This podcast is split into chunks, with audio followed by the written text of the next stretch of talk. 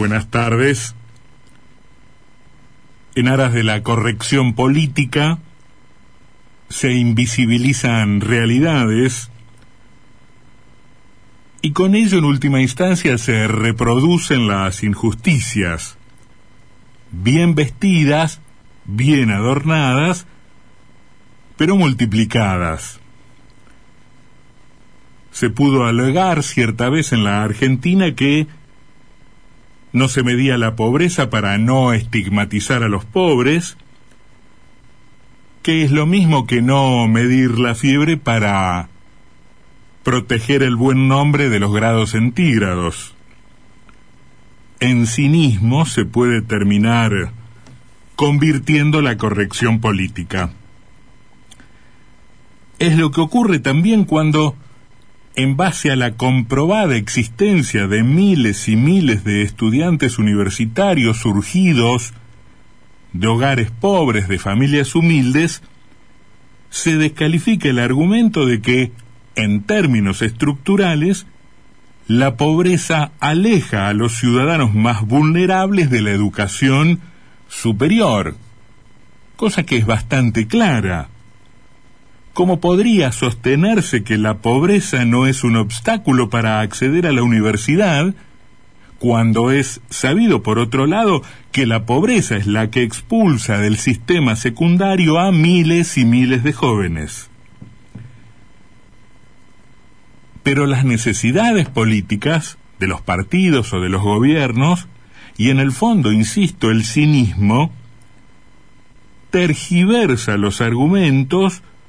para fundamentar la idea, equivocada y sectaria, de que la representación política de los pobres en la Argentina fue, es y no dejará de ser jamás cosa de una sola expresión partidaria, de un solo partido o movimiento político. En nombre de la corrección política, también por estas horas, el debate sobre la inseguridad retrocede también en cuatro patas. Debate eh, sobre la inseguridad que se reactualiza a través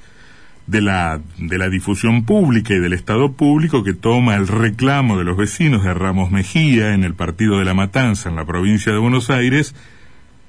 tras la muerte de un kiosquero, de un hombre que se levantó un día para ir a trabajar y no volvió ultimado de cuatro balazos. Lo evidente, o sea, el hecho de que la pobreza genera condiciones objetivas para el desarrollo del delito, ahora ya no se puede afirmar de manera tan tajante, ya no se puede sostener a viva voz, no se puede expresar, no se puede expresar tal cosa sin recibir una réplica que esconde la verdad en una trampa que tiende lo aparente, que esconde la verdad en la trampa de lo aparente. Dicen, no es verdad que todos los delincuentes sean pobres, y tampoco es cierto que todos los pobres se vuelven delincuentes. Más o menos esto afirman eh, señores y señoras un poco hipócritas, con rostro serio y aire profundo, que dicen eso y ponen cara de eminencia como si hubiesen desentrañado así un problema de, de física cuántica. Es obvio, es obvio, nadie plantearía sensatamente otra cosa, que no se puede identificar el delito con la pobreza. Es evidente que no todos los pobres terminan siendo delincuentes. Dicho sea de paso, si uno recorriese las cárceles de la, de la Argentina, llegaría a la conclusión de que los ricos no delinquen, porque todo lo que se encuentra allí, o casi todo lo que se encuentra allí, viene de, mm, de sectores sociales postergados. Los que no salen rápido ya le tocará el turno en los próximos días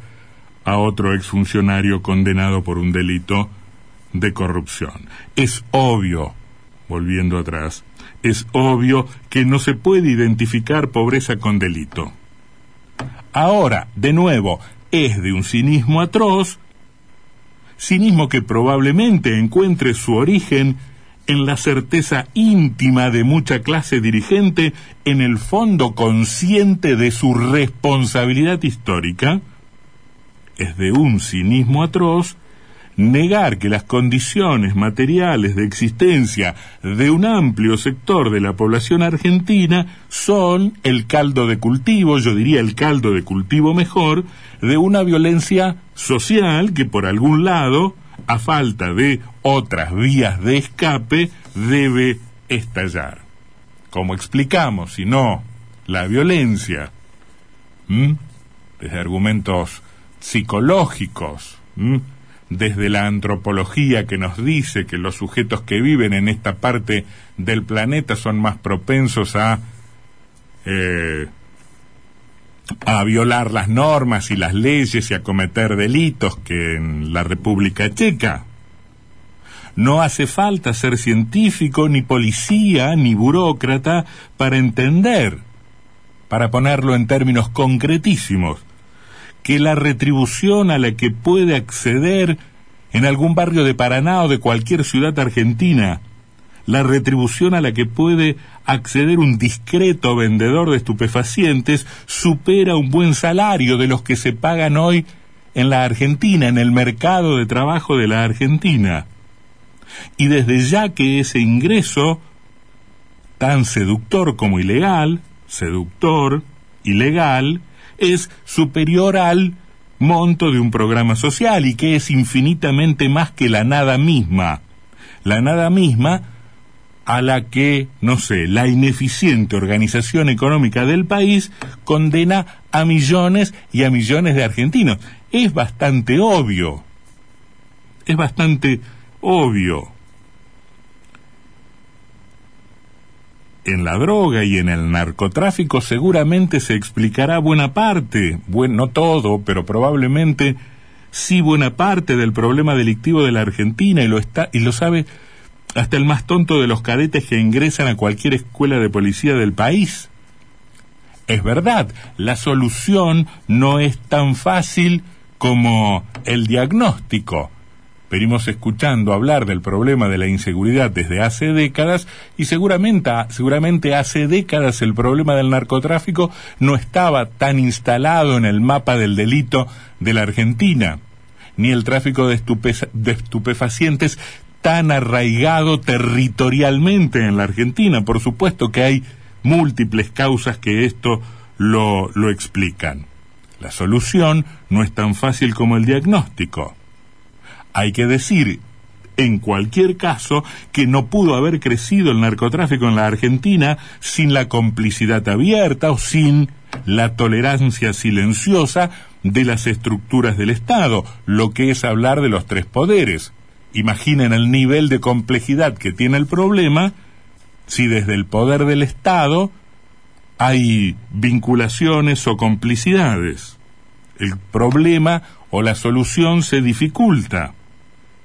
se complica por eso mismo, por esas complicidades aviesas e incalificables. Pero justamente esa ligazón espuria, eh, censurable, reprochable, éticamente incalificable, es lo que al mismo tiempo hace insostenible y vuelve intolerables las explicaciones de circunstancia al problema de la inseguridad y de la violencia y de la muerte que se transmiten por boca de, no sé, declaraciones de, mm, de pasillo por parte de los funcionarios del, del Poder Ejecutivo, sobre todo, ¿no? Aquella complicidad de la que hablamos es la que hace intolerables algunas explicaciones respecto del problema de la inseguridad. Que, mm, que, se enfrenta a un clima social muy difícil. Los funcionarios transmiten estadísticas alentadoras que en una de esas son ciertas, pero que caen en oídos que no están dispuestos a escuchar nada por el hartazgo, por el cansancio, por el fastidio, porque en este terreno se encuentra con respuestas estatales tan ineficaces como en muchos otros. La sociedad está harta, está cansada,